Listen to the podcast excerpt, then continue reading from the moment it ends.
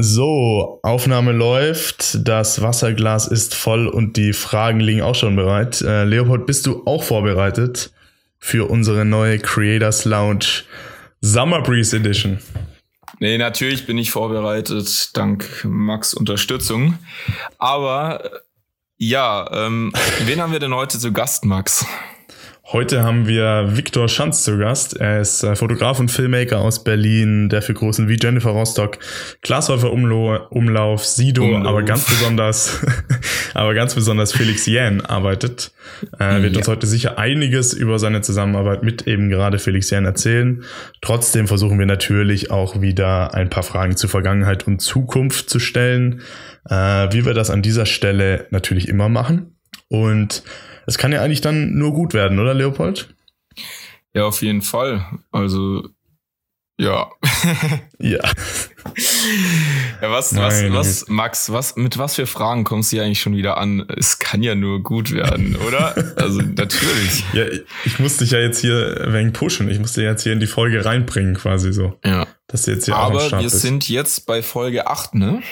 Die, oder? Ja. Ist schon 9. Ja. Acht. Nur Folge 8.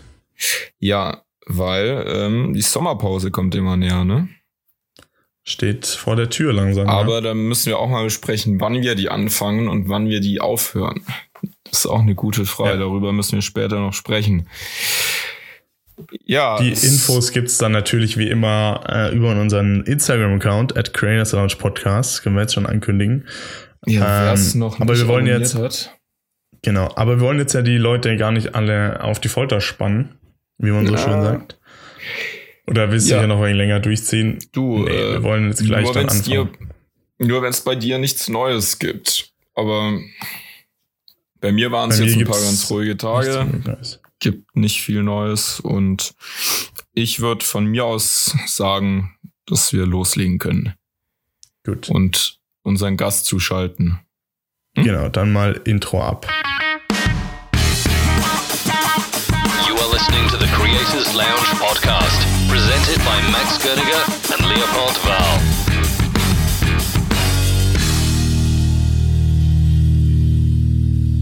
Herzlich willkommen in der Creators Lounge, liebe Zuhörer, und herzlich willkommen in der Creators Lounge Viktor Schanz. Schön, dass du am Start bist. Vielen Dank, guten Tag. Freut mich, dass das so spontan irgendwie was geworden ist. Ja, auch von meiner Seite Vielen Dank, dass du da bist. Freut uns mega, dich äh, in der Creators Lounge willkommen zu heißen. Vielen Dank. Wir ja, haben wie immer wieder, wir haben wie immer wieder Fragen vorbereitet, um, um den ganzen so einen kleinen Rahmen zu geben, Victor. Ich bin gespannt. Ähm, und wir steigen doch einfach direkt ein. Äh, seit wann machst du denn Fotografie und Filmmaking hauptberuflich? Ähm, das ist eine super gute Frage. Ich müsste es in der Tat mal nachgucken. Ich habe das, es gab nicht so diesen einen Moment, wo ich gesagt habe, ich mache das jetzt. Mhm. Ähm, ich habe das früher so ein bisschen nebenbei gemacht, immer fotografiert und war immer irgendwie eher so in Jugendzentren Fotos machen und habe dann irgendwann gemerkt, dass das eigentlich ausreicht oder so viel Zeit eher erstmal ausreicht, ging noch, weil ich habe nebenbei studiert, dann war das geldmäßig eh alles noch relativ entspannt. Okay. Und es wurde dann einfach so viel, dass man dann quasi nicht mehr arbeiten konnte, weil man dann, wenn man eine Tour gemacht hat, einen ganzen Monat weg war und das kein Arbeitgeber so richtig gebrauchen konnte, nachvollziehbarerweise. Und dann habe ich ja. rüber geswitcht, keine Ahnung, vor sechs Jahren oder so, sechs, sieben Jahren. Ungefähr. Ich äh, kann mich jetzt, ich müsste meinen Steuerberater wahrscheinlich fragen, wann wir das gemacht haben. Okay. Und ähm, darf ich fragen, was du studiert hast? Also, ja, äh, darfst du fragen. Ähm, ich habe internationales Informationsmanagement studiert. Wie viel sagt euch okay. das? Oha. Also, ja, so grob auf jeden Fall was. ähm, ja. Ist eigentlich ganz spannend sogar ähm, gewesen. Es geht, aber es ist sehr, sehr theoretisch erstmal alles, ähm, weil man kann jetzt nicht sagen, mhm. damit wird man XY. Ähm, aber du lernst halt ganz viel, wie so Informationsstrukturen funktionieren, ähm, von wie man was der Unterschied zwischen Daten und Informationen sind. Wenn du zum Beispiel ganz viele Gesichter sammelst, dann kannst du damit ja noch nichts anfangen. Du kannst daraus aber Informationen machen, wenn ganz einfach gesagt, wie viele Personen an einem Ort sind, wäre dann eine Information und so weiter. Und also so, das ist jetzt sehr stumpf. Ähm, mhm. Ich habe auch nur den Bachelor gemacht, mehr weiß ich nicht. Ähm, okay. äh, genau. Nee, aber sowas. Hast du aber viel gelernt. Hast du ja, viel gelernt. Wahnsinn, das hat sich gelohnt, die sechs, sieben Jahre.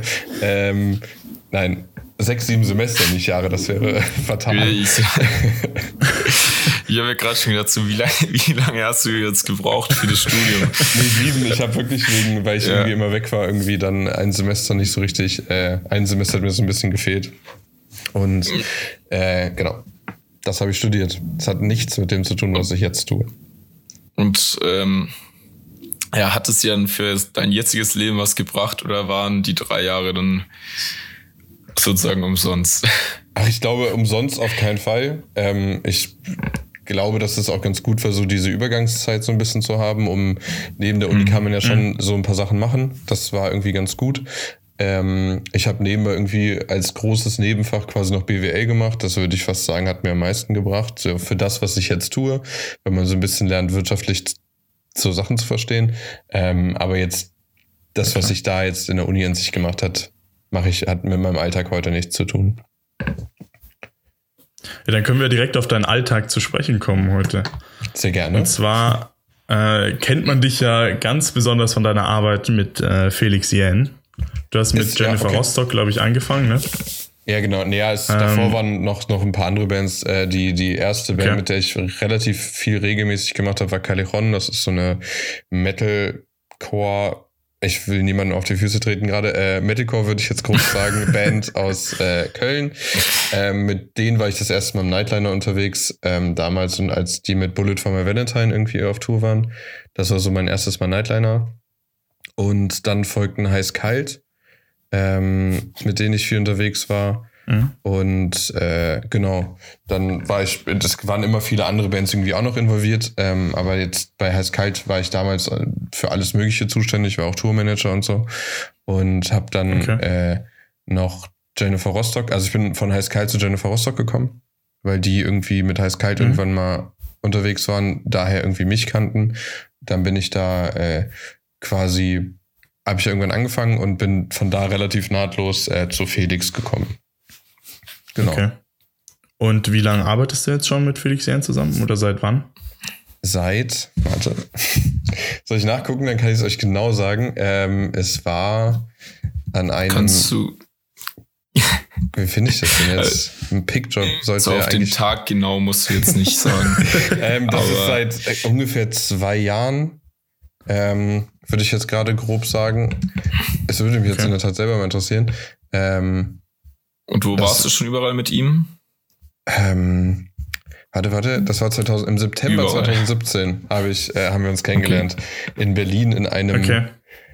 äh, in, in der Kulturbrauerei. Da hat er irgendwie so eine Radioshow gespielt und ich war irgendwie, weil er niemand anders mit hatte, war ich dann irgendwie mal hingegangen über einen Kontakt, äh, über äh, Mattes heißt er. Und seitdem kennen wir uns. Und danach, wir sind, glaube ich, anderthalb Wochen später nach äh, Amerika geflogen, waren dann irgendwie zehn Tage in den USA.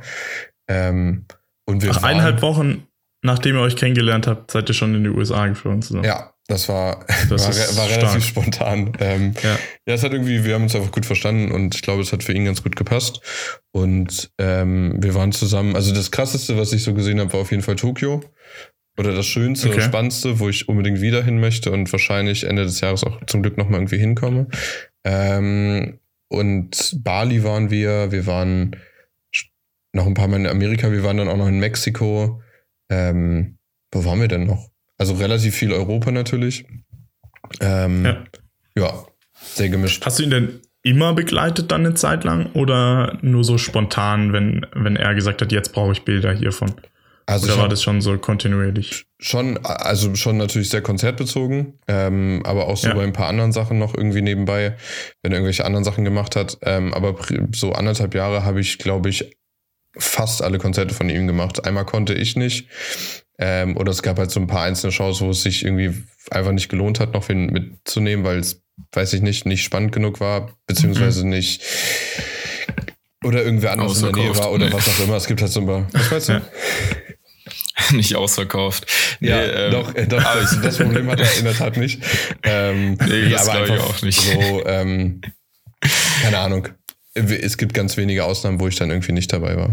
Ähm, bist du dann bei den Konzerten dafür, also bist du eher so, dass du dann auf der Bühne probierst, die Stimmung einzufangen oder will er gerne auch Bilder so behind uh, the scenes sozusagen. Beides auf das, jeden Fall. Also einfach ein Rundum-Paket. Weil es gibt auch manche, ja, weil bei anderen Fotografen, die hatten in unserem Podcast schon gemeint, so da ging es hauptsächlich um so hinter der Bühne, was da so ist und gar nicht erstrangig um die Shows. Aber bei dir ist so ein Gesamtpaket ist auch beides irgendwie wichtig. Also diese Behind-the-Scenes-Geschichten sind die nach, danach auf jeden Fall die Sachen, die am interessantesten sind, weil das halt die Einblicke sind, die die meisten Leute halt nicht bekommen. Ähm, aber trotzdem sind bei den ganzen großen Shows, das sind ja dann auch keine, also es ist ja immer irgendwie ein, große, ein großes Ding, äh, sind so ähm, festivalmäßige Shots schon auch immer relativ beliebt, weil es gibt dann ja auch fast immer Pyro und sowas ähm, und Feuerwerk und so. Das, äh, das schadet schon nicht mit drinne zu haben. ja. So. ja, ich kenne ja vor allem deine Bilder äh, aus San Francisco, die du dort gemacht hast mit Felix. War das denn eine Tour, äh, mit, wo er auch Konzerte gespielt hat, oder war das einfach nur so quasi Urlaub? Ähm, das war, ich muss tun, San Francisco war, ich glaube, da haben wir auch gespielt. Das weiß ich gerade gar nicht auswendig. ähm, okay. Es kann sein, dass das, es gab, wir sind auch einmal wegen Promo unterwegs gewesen. Ähm, ich, warte, ich habe sie hier. Ähm, ich weiß es aber gerade gar nicht so genau, ob das Shows waren auswendig. Das war letztes okay. Jahr. Ja, ich habe ein super gutes Gedächtnis. ja, äh, worauf ich jetzt hinaus wollte, ist, wenn du jetzt so eine Tour machst mit, mit Felix oder wenn du da halt unterwegs bist, ähm, was nimmst du denn da so mit? Also kannst du uns da mal so einen kleinen Einblick in deinen Kamerarucksack geben, in dein Equipment, um so ein wenig zum Nerd-Talk überzugehen kurz? Sehr gerne. Was, was hast du da so dabei? Ich, ja, äh, was ist das, was du immer dabei hast und was du sonst noch vielleicht dazu packst? Ich glaube, ich, man kann noch ein Stück früher ansetzen. Bei Jennifer Rostock gab es Zeiten, in denen ich Stimmt, ja, das am, interessant. am Mann hatte äh, eine 5D Mark III ähm, hatte noch eine Tasche mhm. mit mindestens einem anderen Objektiv, also einer anderen Festbrennweite. Dann sehr gerne noch das 70-200 in der zweiten Tasche. Dazu äh, die Sony mit äh, irgendwie 2470 und Mikrofon dran, weil wir halt parallel Foto und Video gemacht haben. Oder ich, mhm. ähm, weil wir quasi jeden Tag einen Vlog davon gemacht haben. Das heißt, ich habe dann irgendwie einfach immer beides gemacht und statt zu sagen, ich gehe jetzt mal eine Runde und mache ein bisschen Video und ich mache eine Runde Foto, habe ich immer versucht, alles auf einmal zu machen. Und dazu hatte ich dann irgendwann noch die Leica Q. Ähm, also hatte ich drei Kameras auf einmal an mir. Das war, also mir ist das irgendwann selber aufgefallen, dass das das bescheuertste ist, was man wahrscheinlich tun kann, weil man, weil man einfach, also es war einfach bescheuert. Ähm, und mittlerweile ist das Handwerkszeug, was ich so dabei habe, ähm, die die Leica Q, mittlerweile die Q2. Ähm, mhm. Wobei ich die Q wahrscheinlich immer noch besser finde, muss ich sagen. Ähm, und dann habe ich noch zum Fotografieren noch meistens die A7 III mit, mit der ich dann natürlich auch ganz gut filmen kann. Genau. Das ist so, das ist ja. so, im, im Koffer ist in der Tat mittlerweile relativ wenig, weil es mich beim Fliegen ultra stresst, dass man immer so einen 35 Kilo Koffer dabei hat und einen ja, man immer denkt, oh Gott, wenn die diesen Koffer anheben. Ähm, da ist übrigens der größte Trick, mhm. einfach zu sagen, ey, da sind Batterien drinne, die kann ich nirgendwo anders hin tun. Dann wollen die mit diesem Koffer schon nichts mehr zu tun haben, weil sie genau wissen, mit den Batterien können sie nichts anderes machen, als die eh mit reinnehmen. Ähm, Ach echt, ich dachte, man muss die dann immer auspacken und äh, man darf die dann halt einfach nicht mitnehmen.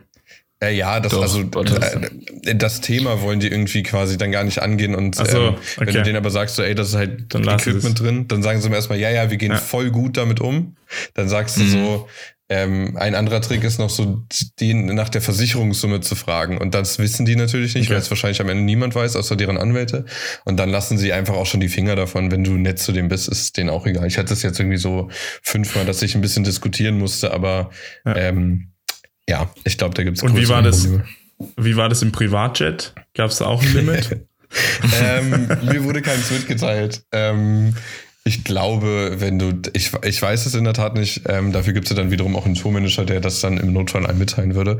Ja. Ähm, aber ich glaube, dass man das mit normalem Gepäck jetzt nicht unbedingt erreicht. Ich glaube, man meldet das wahrscheinlich vorher an, wie viel man hat und dementsprechend ich glaube, da geht es dann, mhm. ich habe keine Ahnung davon, aber ich vermute, dass es dann ja. eher um die Gewichtsverteilung geht, dass du jetzt nicht einen also Koffer irgendwo nur links hast. Ich glaube, Sorry.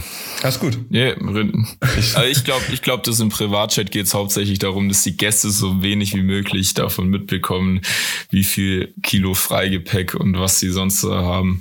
Also, Einfach nur. So romantisch ist das am Ende auch dann alles gar nicht. Ähm, mhm. ich, also ich hatte einmal das Vergnügen und wir saßen am Ende zwei Stunden länger am Gate, weil einfach ja, der okay. Flugraum voll war. Es war am Wochenende. Und wenn ja. der Flugraum voll ist, ist es scheißegal, ob du ein Privatjet hast oder mhm. ein Linienflugzeug, dann wartest du halt. Okay. Ähm, darum, so komfortabel war es dann gar nicht. Ich glaube, wir haben im also. Endeffekt sogar das Ding gehabt. Also wir sind in der Tat auch nur so geflogen wegen Zeitdruck.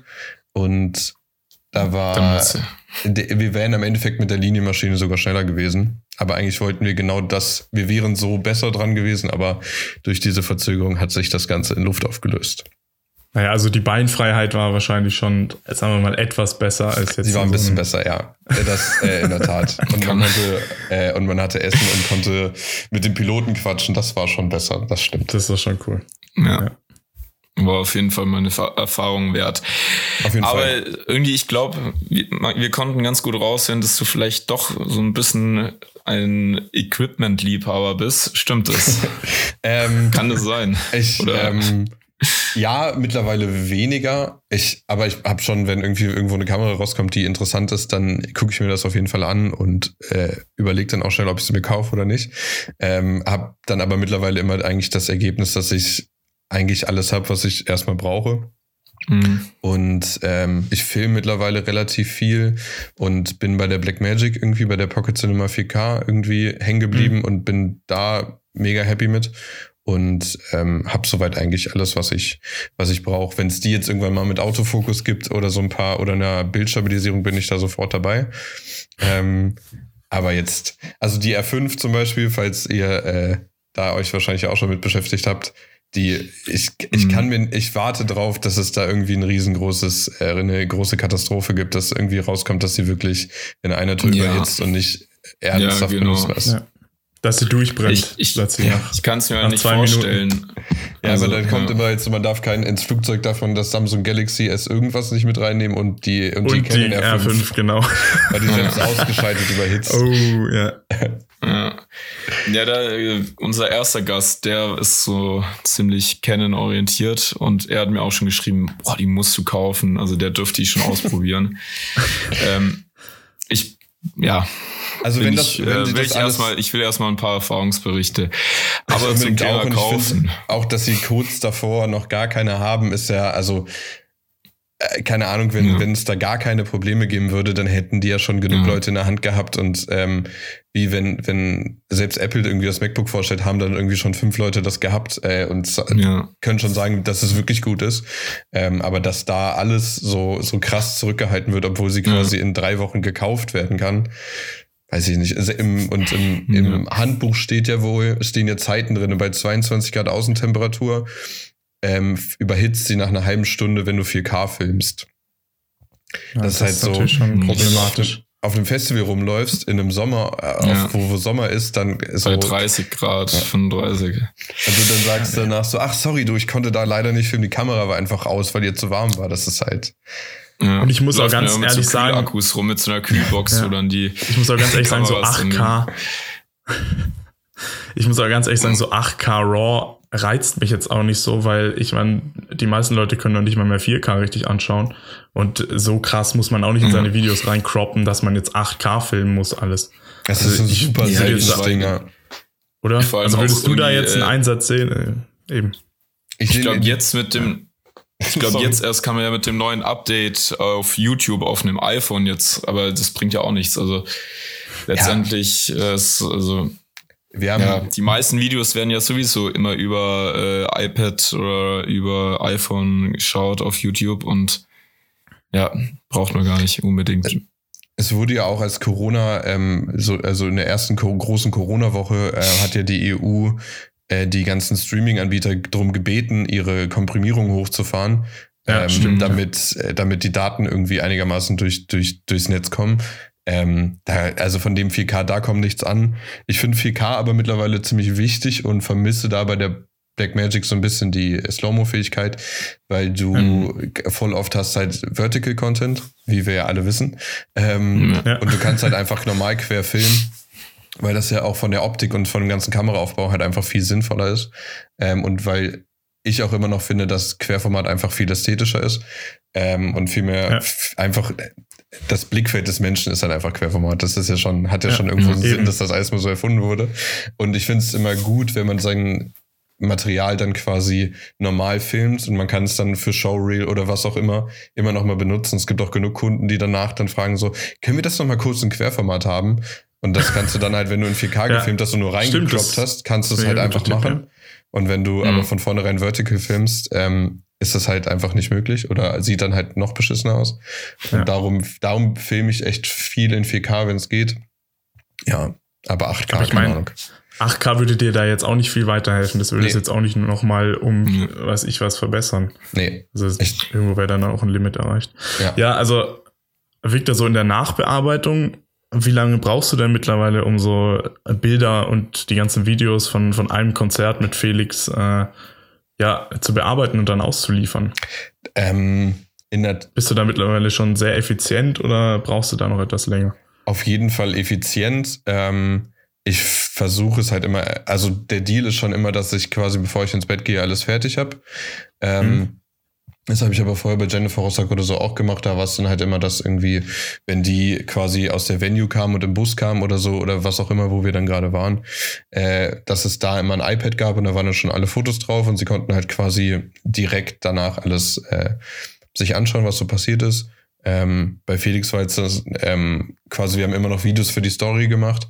Da gab es dann immer schon mal so eine Auswahl, die wir quasi so nah wie möglich an der Show irgendwie posten wollten. Und die Fotos folgten dann eigentlich immer so zwei Stunden später oder so, je nachdem, wie wir gerade unterwegs waren. Und hast du die dann auch veröffentlichen dürfen direkt über den Instagram-Account oder gab es dann nochmal jemand, der dazwischen stand? Nö, ich darf quasi dies schon alles so veröffentlichen, ähm, aber ihm zuliebe quatschen wir dann immer kurz drüber, wenn ich jetzt irgendwie ein Bild okay. habe, was ich, äh, was ich posten möchte. Also wenn er es gepostet hat, ist eh egal.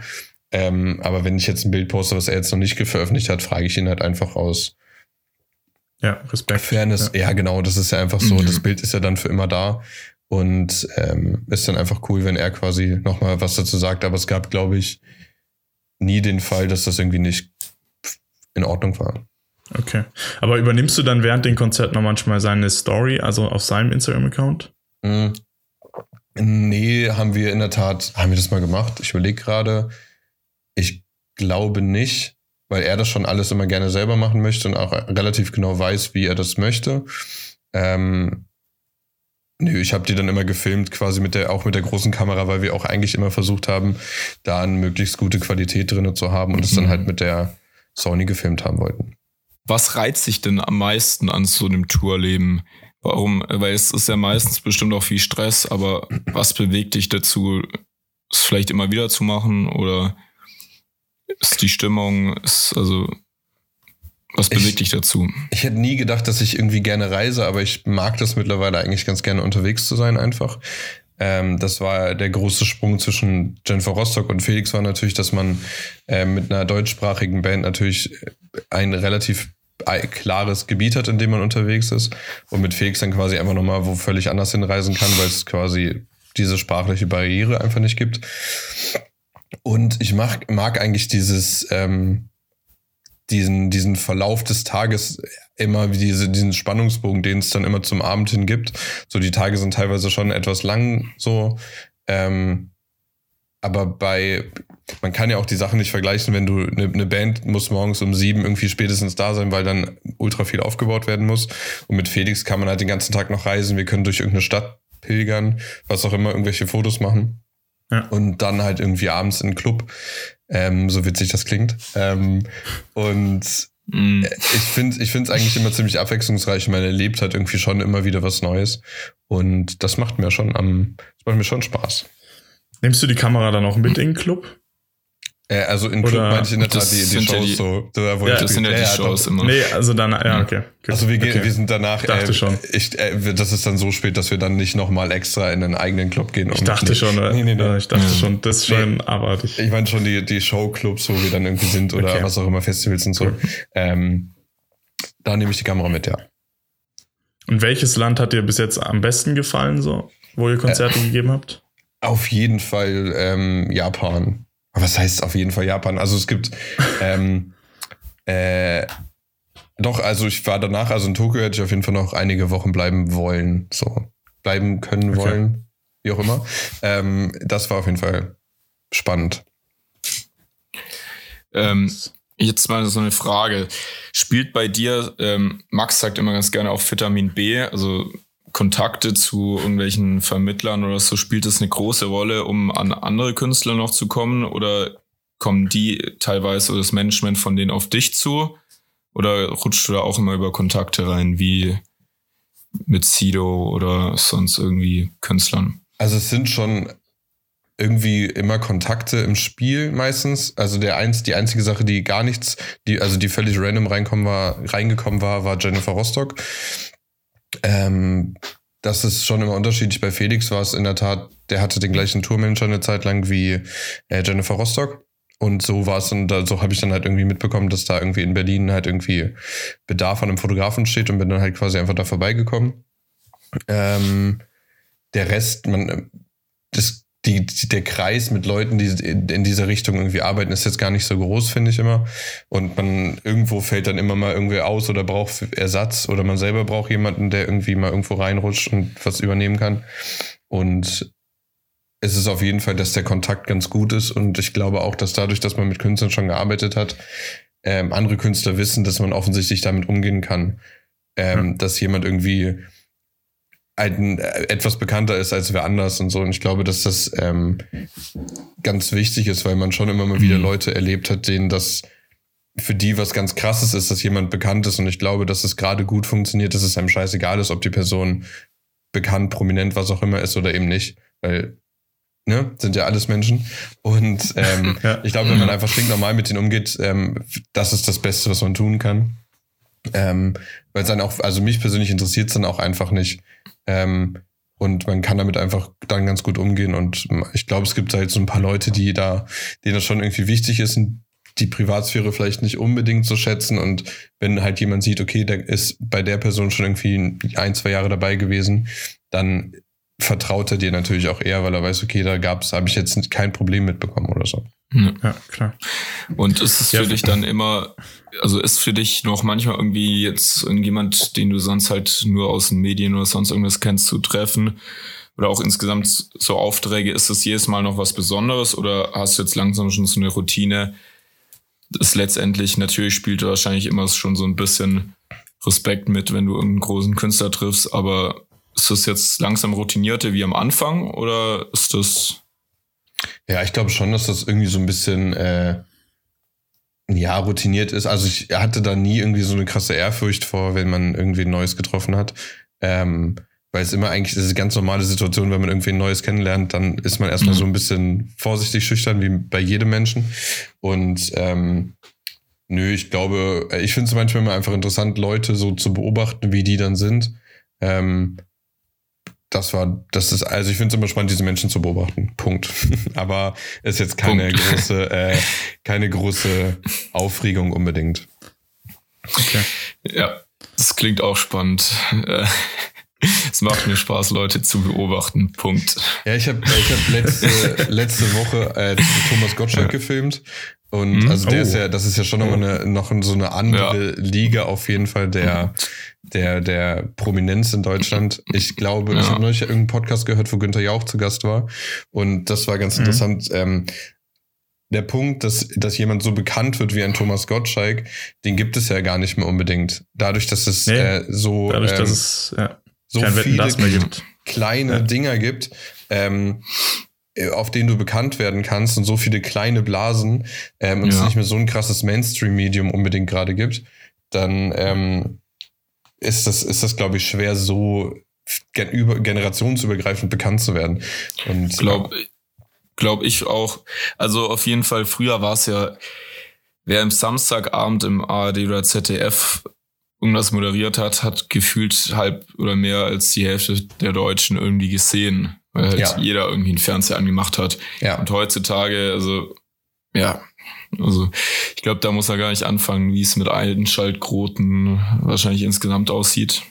Nee, das ähm, wie, wie ja, war denn Thomas glaub, Gottschalk? Wie du gesagt hast, verteilt hast, sich. Ja. ja. Wie war denn äh, Thomas Gottschalk, Victor? Auch stinknormal. Hast du mit ihm geredet? Auch, oder? ja, klar. Auch, ähm, auch einfach, einfach so ein, einfach so ein äh, äh, der kommt dann auch irgendwann einfach im Raum rein und äh, sagt ein Hallo und dann äh, fängt man halt irgendwie so an zu arbeiten. So, der kann natürlich, ist natürlich super entspannt mit Kameras, weil er sich, ne, weil ja, er sehr krass routiniert damit ist ähm, mhm. und weiß halt, dass man das einfach quasi auch phasenweise einfach abarbeitet. Er war einfach super umgänglicher, netter Mensch, der auch, äh, weiß ich nicht, dann im Vorbeigehen einmal auf die Schulter klopft und sagt, na, ich hoffe, da war was dabei und dann geht er halt sich umziehen und so. Und ist halt einfach so ein ist einfach, einfach, ein, einfach ein normaler Typ. Ja. So, das war ganz, war ganz entspannt auf jeden Fall. Du machst ja auch äh, so Dokumentationen, oder? Zumindest habe ich jetzt einmal gelesen, dass du für Felix Jähn äh, eine Dokumentation mitbegleitet hast, zumindest, oder Teil davon warst. Genau. Äh, wie läuft denn sowas ab? Oder wie planst du so eine Dokumentation? Wie gehst Wenn, du daran? Ähm, also ich habe auch, es gab, gibt einen über Jennifer Rostock, die auf deren letzter ähm, äh, Platte war und ähm, halt die für Felix. Mhm. Äh, in beiden Fällen war es unter relativ großem Zeitdruck auf jeden Fall. Ähm, weil einfach quasi der Release stand und es war jetzt, ist jetzt nicht so, dass du sagst, geil, wir haben jetzt irgendwie drei Jahre eine Dokumentation zu produzieren. Ähm, lass mal uns dann ein riesengroßes Konstrukt ausdenken und wir produzieren das dann genauso, sondern das war schon äh, quasi alles, was gerade gewesen ist, quasi mit Interviews neu zu, äh, also rückblickend zu erzählen und das dann quasi mit Bildmaterial auszu, auszufüllen. Ähm, darum kann ich jetzt gar nicht konkret sagen, wie wir da rangegangen sind. Ähm, also ich okay. habe das mit einer Kollegin primär gemacht, mit Julia Mücke. Und ähm, das ist eine auch eine, eine Filmmakerin, wenn man das so sagen möchte, aus Berlin. Und im Endeffekt war es halt super viel Sichten ähm, und dann haben wir halt die Interviews dazu geführt und haben das dann halt irgendwie zu dem, zu dem gemacht, was es dann war. Also dann in diesem typischen Dokumentationsstil mit quasi ein Sit-Down-Interview und dann immer die einzelnen Bilder, äh, über die geredet wird, eingespielt, oder? Genau. Schon okay. ziemlich so, ja. So wurde das gemacht. Ja, cool. Sehr cool. Ich würde jetzt gern mal ein bisschen weg von der Musikszene gehen und in Richtung ähm, Rennsport gehen, weil du hast ja äh, auf Instagram ein paar Bilder von Formel E oder was war noch, WAC. Mhm. Ähm, ja, bist du ein Rennsport-Fan? ähm, ich habe früher, also eigentlich, also ich bin irgendwas dazwischen, glaube ich. Ich habe schon früher, wie man das halt irgendwie, glaube ich, oder wie das viele so erlebt haben, man guckt halt irgendwie sonntags so ein bisschen Formel 1 mit seinen Eltern. Ähm, das war aber irgendwann einfach nicht sonderlich interessant für mich, weil ich irgendwie, man muss da glaube ich schon ziemlich tief drinne sein, um das die ganze Zeit so mitzuverfolgen. Ähm, und bin dann über einen Kollegen quasi eigentlich über so, so Summer Break Videos, die die Formel 1 schon länger macht, quasi wie Rennfahrer in irgendeinem Szenario Quatsch machen, wie Schlittenfahren oder sowas. Ähm, da gibt es, das müsst ihr mal suchen, äh, Mercedes Formel 1 äh, Summer Break oder Winter Break. Ähm, ist auf jeden Fall empfehlenswert und quasi etwas ähnliches sollte für die Formel E produziert werden. Da war ich dann als Kameramann dabei und hab's auch geschnitten. Also ich habe quasi alles Videotechnische dann gemacht. Und ähm, genau, dann bin ich halt quasi da so reingerutscht und mittlerweile interessiert es mich auch wieder mehr, weil ich quasi Hattest du ein bisschen Fahren verloren, genau, weil du quasi eine, eine Verbindung hast. Also die Fahrer von Mercedes, ähm, wenn man die kennt und mit denen zusammengearbeitet hat, fiebert man natürlich mit denen irgendwie mit. Das ist ja dann was anderes. Mhm. Ich würde mir, glaube ich, jetzt sonst nicht permanent irgendwelche Rennen angucken. Ähm, aber die Ergebnisse interessieren dann jetzt schon deutlich mehr auf jeden Fall. Okay. Und äh, da begleitest du dann auch äh, Social Media so den Account mit Bildern oder ist das dann eher exklusiv für einen Sponsor oder? Nee, das, ist, das, das e? ist direkt für, äh, für Mercedes, für die EQ Formula E Team okay. Seite und so. Ähm, wir sind eigentlich immer zu zweit. Also die Phase, in der wir das gemacht haben, ist jetzt nicht sonderlich lang gewesen, dank Corona. Ähm, ja. Ich war jetzt irgendwie mhm. Anfang des Jahres in Saudi-Arabien und in Chile für die beiden Rennen. Und danach ging das aber quasi mit Corona los.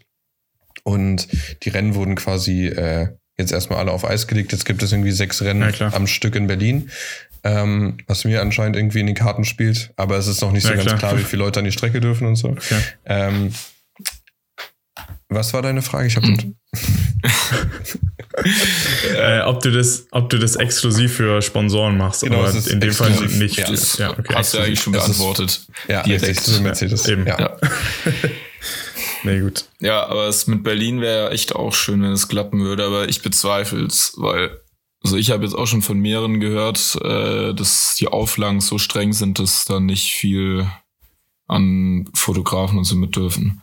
Ja, also die Teams ähm, sind halt, es gibt eine feste Personenzahl, die pro Team vor Ort sein darf. Mhm. Und äh, da fällt das natürlich als erstes hinten rüber, weil natürlich die ganze, das, was an, an Crew vor Ort ist, ist natürlich. Ich glaub. Ist jetzt nicht Formel ja. 1. Da sitzen dann wahrscheinlich pro Ding ja. irgendwie nochmal achtmal so viele Leute rum, aber es sind trotzdem ja. auf jeden Fall deutlich mehr, glaube ich, normalerweise als die Personenzahl, die jetzt irgendwie erlaubt ist. Ja. Ich glaube, ohne dir jetzt nahe zu treten, aber ich glaube, dann ist ein Mechaniker wahrscheinlich wichtiger als Fotograf. Das sagst du also jetzt. Was, ja, ich habe gesagt, ohne dir nahe zu treten. Ich, das ist auch witzigerweise eine Sache, die ich bei Konzerten irgendwie immer irgendwie so äh, äh, mir selber immer irgendwie ins Gedächtnis rufe, ist, am Endeffekt ist es scheißegal, ob du da warst oder nicht. Das ist halt alles immer so ein, das ist so ein, das, das Sahnehäubchen so quasi, wenn es danach halt irgendwie schöne Bilder und Videos und sowas gibt. Mhm. Aber die Leute, die das Ganze bezahlen, ähm, sind halt für das Konzert da. Und das Konzert wird halt von der ganzen Crew, von den Technikern umgesetzt und halt von der Band. Und ja. ich bin quasi so, ich sollte halt niemanden da irgendwie stören und sowas. Ähm, und keine Ahnung, man hört, ich habe ein paar Mal so Geschichten gehört, dass dann irgendwelche Leute über irgendwelche Fotografen über irgendwelche Verstärker stolpern und die umreißen. Ach du ähm, Scheiße. Ist dir sowas schon mal passiert? Nee, ja, es muss vorbei sein. Mir ist in der Tat, ich überlege gerade, aber mir fällt nichts ein, wo mir mal irgendwas dergleichen passiert ist. Ähm, weil ich, oh Gott, ich will mich in Grund und Boden schämen. Ähm, ähm, ich glaube auch, dass das mit einer Crew so eigentlich nur funktioniert, wenn die wissen, dass du deren Arbeit schätzt ähm, und auch verstanden hast, dass sie quasi zu, zu dem Abend beitragen und du quasi eben nicht eigentlich. Ähm, dann funktioniert das auch gut. So, man sollte jetzt auch nicht irgendwelchen Leuten die ganze Zeit im Weg rumstehen, weil die ja schon ja, für dieses Pyro, Erlebnis da sind oder der Pyrotechnik ein bisschen zu nahe kommen. Also Dafür gibt glaub, es theoretisch immer wen, aber äh, auch da gibt es ja genug Geschichten, dass das mal schief geht. Zum Glück. Ich habe noch von keinem Fotografen gehört, unbedingt, der sich da irgendwie verschätzt hat. Aber James Hetfield ist ja, ja. mal irgendwann in so eine Flamme reingelaufen und so. Das, äh, ja. Gibt ja, schon ja. fiese Geschichten. Machst du denn dann, machst du denn auch Bilder vom Team um Felix Jan herum jetzt zum Beispiel? Grad? Ja, ja. Schon. Auf jeden Fall. Also du schickst ja. denen dann auch mal Bilder und so und sagst, hier, das habe ich äh, spontan gemacht oder so. Ja, es kriegen am Ende äh, alle den Pickdrop-Link. Genau, es kriegen eigentlich den Pickdrop-Link, kriegen einfach alle. Ja, es gibt einfach eine Gruppe mhm. dafür und dann poste ich die dann abends immer rein und dann können die sich an ihren Fotos bedienen und das ist natürlich auch, wenn du, wenn du Lichttechnik machst oder sowas, natürlich wichtig, dass, oder mhm. gut, wenn du zeigen kannst, wie deine Lichtshow aussieht. Ähm, und wenn die ja. Fotos quasi eh da sind, dann sollen sie die auch haben. Ah, okay, die Lichttechnik kriegt dann auch was von dir, okay. Ja, oder wenn, genau, oder einfach so, auch natürlich freuen sich alle irgendwie zeigen zu können bei Instagram, was sie gerade so machen. Und genau, so. Was würdest du denn sagen, macht dir im Moment mehr Spaß? So Sachen wie Formel E oder die Musik? Das ist eine gute Frage. Ich glaube, die Mischung in der Tat. Das die ist, Mischung? Okay. Ja, also die Konzerte sind natürlich irgendwie, also es ist, halt, es ist beides hat halt relativ spezielle Herausforderungen. Bei der beide haben quasi, also sie haben ihre Ähnlichkeiten. Beide haben so ihren Xenit so um das Rennen oder um das Konzert herum. Und das diese ganze Vorbereitung, diese ganze Spannung und quasi die Entspannung danach. Das ist schon, schon relativ ähnlich. Aber du kannst dich bei einem Konzert, wenn du mit dem Künstler da bist, dich ja 100% frei bewegen. Ähm, vielleicht nicht unbedingt vorne an der Bühnenkante, das ist dann schon ein bisschen schwierig, aber ansonsten kannst du ja machen, was du willst, wenn du keinen störst. Und bei der Rennstrecke ähm, ist es sehr limitiert, was du darfst, wo du dich lang bewegen darfst. Du kannst, okay. ähm, die Strecken sind natürlich auch, wie weiter die du gehen kannst. Die Formel E fährt 45 Minuten und du musst dann schon relativ genau planen, wenn du da ein Foto machen möchtest, dass du dann da nach fünf Minuten auch wieder weggehst ähm, zum nächsten Spot und dann aber auch wieder rechtzeitig zurück in der Box bist oder dann auch immer noch die Ergebnisse verfolgen, ob äh, wie es denn gerade steht, weil wenn sie aufs Podium gehen, dann fahren die Autos dann teilweise direkt zum Podium, dann musst du halt da sein. Ja.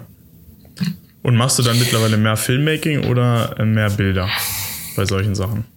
Ähm, bei der Formel E ist es zum Beispiel so, dass ich keine fahrenden Autos filmen darf. Ah, ja, ähm, weil die Lizenzen ja. exklusiv mhm. bei dem, bei, äh, bei der 4 oder bei der Formel E liegen, ich weiß es nicht genau. Ja. Ähm, und darum mache ich da dann quasi nur Fotos. Äh, an der Box mache ich, glaube ich, so 50-50. Da haben wir immer so mhm. Tages-Mood-Videos quasi danach gemacht, die ich dann nachts noch geschnitten habe, dass wir quasi einfach so ein paar bewegte Impressionen haben. Das teilt sich so ein bisschen auf. Da ist aber immer noch ein Kollege dabei, der Sebastian Kafka, der ähm, die ja der halt auch noch fotografiert, aber nicht filmt. Und dafür macht er die ganzen Posting-Geschichten. Und dem liefere ich dann okay. quasi immer noch Fotos mit an, kann dann aber ein bisschen mehr filmen, weil ich weiß, dass er auch immer noch fotografiert. Okay. Und der macht mittlerweile auch Formel 1, oder? Sebastian. Genau, der macht ähm, Formel 1, genau das, genau, ja, macht er. Ja. ja. Ähm, ja das, ich würde jetzt. Wir haben, glaube ich, sogar schon mal. Ja, ja Leopold, bitte. Was? Max, erzähl ruhig. Bitte sehr. Nee, nee, ja, nee, bitte okay. sehr. Leg los. Du, dann du. Ne? äh, okay. Also, ähm, ich wollte dich jetzt nochmal, weil du hast vorhin ganz kurz angeschnitten, ähm, Leica Q, Leica Q2. Ja. Weil Max, Max besitzt, um das äh, dir mal kurz noch zu erklären, besitzt äh, eine Q, also die Q1. Ja. Und ähm, ich kann mich nicht entscheiden und bin aber auch irgendwie momentan noch, also rein finanziell hin und her gerissen. Ähm, ja, ob Q2 oder Q1, was dann so. Max hat halt immer auf diesen Leica-Look, der durch vielleicht die Auflösung verloren geht. Und andere Freunde, die schwärmen halt von ihrer Q2. Und du hast es ja so angeschnitten. Was hältst du von kann, beiden? Ähm, dazu kann Björn Hoffmann, das ist ein Kollege aus Stuttgart, äh, auch ähm, äh, was sagen. Ich habe, also es gibt, glaube ich, mittlerweile fünf Leute, die ich so voll gelabert habe mit dieser Kamera, dass sie sich danach gekauft haben. Ähm, Björn ist das letzte oje, Opfer. Oje, oje. Ähm, und ich habe ihm aber auch gesagt, kauft ihr auf jeden Fall eine gebrauchte Kuh, weil a, was soll der Kamera passieren? Die ist so robust. Ich hab's, mhm. ich bin relativ tollpatschig mit meinen Sachen. Ähm, die Kuh ist sehr robust, kann ich hiermit ja, äh, bestätigen. Das kann ich auch bestätigen. Ähm, äh, da können auch mal so ein bisschen so Metall so ein bisschen abplatzen. Das funktioniert immer noch einwandfrei. Ähm, ich finde auch auf jeden Fall, dass der Look sich verändert hat. Ähm, das ist nicht mehr so ganz so charmant. Man muss durch die ähm, Auflösung auch mehr drehen, finde ich, weil du diese über das teilweise übertriebene Schärfe irgendwie wieder rausbekommen musst. Ähm, das Einzige, was ich halt ganz geil finde, ist, dass wenn du Querformat hast, auch wieder wie diese 4K-Geschichte ganz geil croppen kannst und kannst aus einem Querformat mhm. auch ganz gut ein Hochformat noch schneiden und trotzdem irgendwie reinzoomen. Ähm, aber ich, also ich war, glaube ich, damals einer der ersten, die diese Q2 bekommen hat, weil ich dachte, die Q1 war so geil, ich muss sofort diese Q2 haben. Mhm, Hab die ja. damals noch ähm, witzigerweise in München zugestellt bekommen und bin irgendwie ein paar Stunden später mit Felix irgendwie weggeflogen. War voll froh, diese Kamera dabei zu haben und war dann aber nach so ein paar Tagen so ein bisschen so enttäuscht, dass sie nicht ganz, also dass sie nicht einfach das nächste Level von der ersten Kuh war, sondern ja. schon einfach eine andere Kamera und äh, ja, ich würde, wenn ich mir jetzt ja. eine von beiden kaufen sollte, ähm, auf jeden Fall eine gebrauchte Kuh kaufen, weil du halt so viel mehr für dein Geld bekommst. Das ist wirklich so. Ja, eben, Leopold. Hier, jetzt hast du es nochmal gehört. Außer. Jetzt hast du es noch gehört. Also, der Vorteil ist, äh, Akku ist geil. Das äh, fand mhm. ich bei der Kuh, also das ist schon so ein bisschen so, dass ich bei der Kuh immer einen Ersatzakku dabei hatte oder bei Shows lieber noch einen zweiten. Ähm, mhm. Was ich auch nervig fand, was aber auch, glaube ich, einigermaßen besser geworden ist, ähm, war, dass die, der Puffer von der ersten Kuh mhm. wirklich schäbig ist. Also das, ähm, ich hatte das bei Jennifer Rostock, letzte Show, bevor sie in die große Pause gegangen sind, in Berlin. Ähm, Jennifer steht im Graben bei den Fans, alle heulen und der Puffer von der Kuh ist voll. Oh, und du stehst dann und kannst einfach, in, also ich hatte, da war es dann auch gut, dass ich noch eine zweite Kamera dabei hatte. Ich hätte die Fotos gerne mit der Kamera gemacht haben, aber bis sie diesen Puffer abgearbeitet hat, vergeht so viel Zeit und du hast in dem, in der Zeit, in, oder hast ja nicht die Zeit, die ganze Zeit immer nur ganz ausgewählt zu äh, fotografieren, ja. sondern du musst halt durchballern und auf Ausschuss gehen. Äh, das geht mit der Kamera nicht und das kriegt die Q2 auf jeden mhm. Fall auch besser hin. Ähm, aber jetzt auch nicht exorbitant viel besser. Ähm, ja. Also, also ich hätte mir bei der ich hätte mir bei der Details, Q2 ne? noch gewünscht, äh, einen doppelten Slot, also für SD-Karten, das fände ich perfekt. Damit Warum? halt so JPEG und ja, damit so, ich okay. finde es immer ganz gut, wenn man, wenn, wenn er JPEG RAW getrennt äh, abspeichern kann oder so, um halt weiß nicht, die JPEGs direkt irgendwie an Freunde oder so rau, also wenn man da irgendwie Bilder macht und dann nicht wieder irgendwie mit RAWs rum, also irgendwie, damit es einfach so eine klare Ordnung hat oder irgendwie finde ich persönlich immer besser. Aber ja, ich bin gerade auch am überlegen, weil ich habe jetzt auch eine super günstige gebrauchte Q2 gesehen. äh, super günstig klingt aber auch super, super, super ja, ja, aber also für, für, für die Kuh, äh, nee, für die Kuh. Also da, der Preis war echt gut, weil der liebe Herr sein Haus gerade baut und jetzt ein bisschen es, es fehlen noch ein paar äh, Steine Rück, Rücklagen braucht.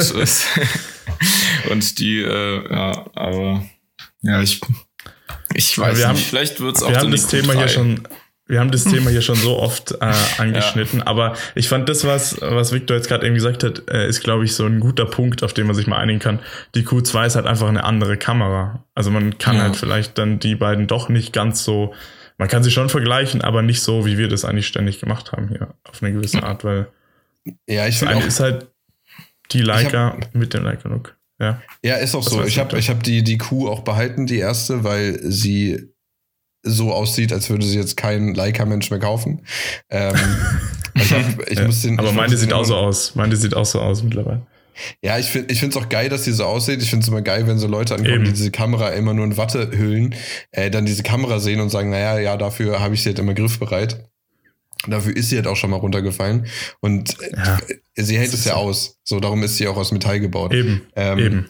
Ich will in der Tat mhm. jetzt auch eigentlich mal wieder mehr mit der machen und dann einfach mal schauen, weil manchmal ist es ja dann auch ein bisschen romantischer, wenn man denkt, ach, die alte Kamera war ja genauso geil und man hat vergessen, was eigentlich so krass nervig war. Ja, auf jeden Fall. Ja, ja Victor, hast du denn Thema bei mir? es ist äh, ja, es ist wirklich ein sehr äh, großes Thema auch. Äh, hast du denn zum Schluss, Victor, noch äh, ein paar oder mehrere Tipps äh, für die jungen Fotografen und Filmmaker da draußen? Kann jetzt technisch sein, kann aber auch einfach äh, menschlich sein.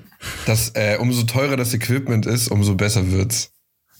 Ähm, das sage ich auch immer. Genau. So, mehr habe ich, hab ich nicht zu sagen. Äh, nee, in der Tat, ähm, ich glaube, die Wege sind so individuell. Ich glaube, das Allerwichtigste ist, dass man einfach macht, worauf man Bock hat. Ich glaube, dass man auch vor allen Dingen mhm. viel macht und auch viel Sachen macht, die man in einem Jahr wahrscheinlich scheiße finden wird weil nur so kommt man halt irgendwie voran ähm, und lernt ja. Sachen und so. Ich glaube, dadurch, umso mehr frei man macht, umso mehr hat man irgendwann seinen eigenen Stil und umso interessanter ist das auch für die Kunden am Ende, weil man sagt, also wir brauchen, es braucht jetzt nicht den x-ten Typen, der das gleiche macht, sondern einfach machen. Und ich glaube auch, dass es vielleicht ganz gut ist, wenig zu konsumieren. Also falsch, nicht viel Instagram zu konsumieren, weil Instagram ja. mhm. so krass auf Sachen geht, die eigentlich hässlich sind, finde ich. Ähm, wo du immer merkst, also was da alles irgendwie so durchkommt und besonders viele Likes bekommt, ist irgendwie teilweise nicht nachvollziehbar, finde ich, sondern ja, dass man sich stimmt. viel mit ähm, wirklich so Film auseinandersetzt oder mit, ähm, also mit Videofilmen. Ich meine, Fotofilm wäre auch geil, habe ich, ist aber irgendwie hat bei mir nie so richtig gezündet, weil ich irgendwie diesen, diesen Delay zwischen Bilder sehen und Bilder machen irgendwie zu, weiß ich nicht, der irgendwie bei mir nicht ja, so richtig geht mir auch so. Geht funktioniert. Auch so. Ähm, aber ich glaube einfach, einfach viel machen und sich vielleicht wirklich einfach mal klassische Fotografen angucken, warum ein Mensch, der vor 30 Jahren Fotos gemacht hat, äh, mit Equipment, was äh, viel, viel, viel oder sehr stark unterlegen ist, sagen wir mal so, ja. und auch komplizierter ist und sowas, ähm, warum der viel ikonischere Fotos gemacht hat als heute jemand, der sich eine 5000 Euro Kamera leisten kann.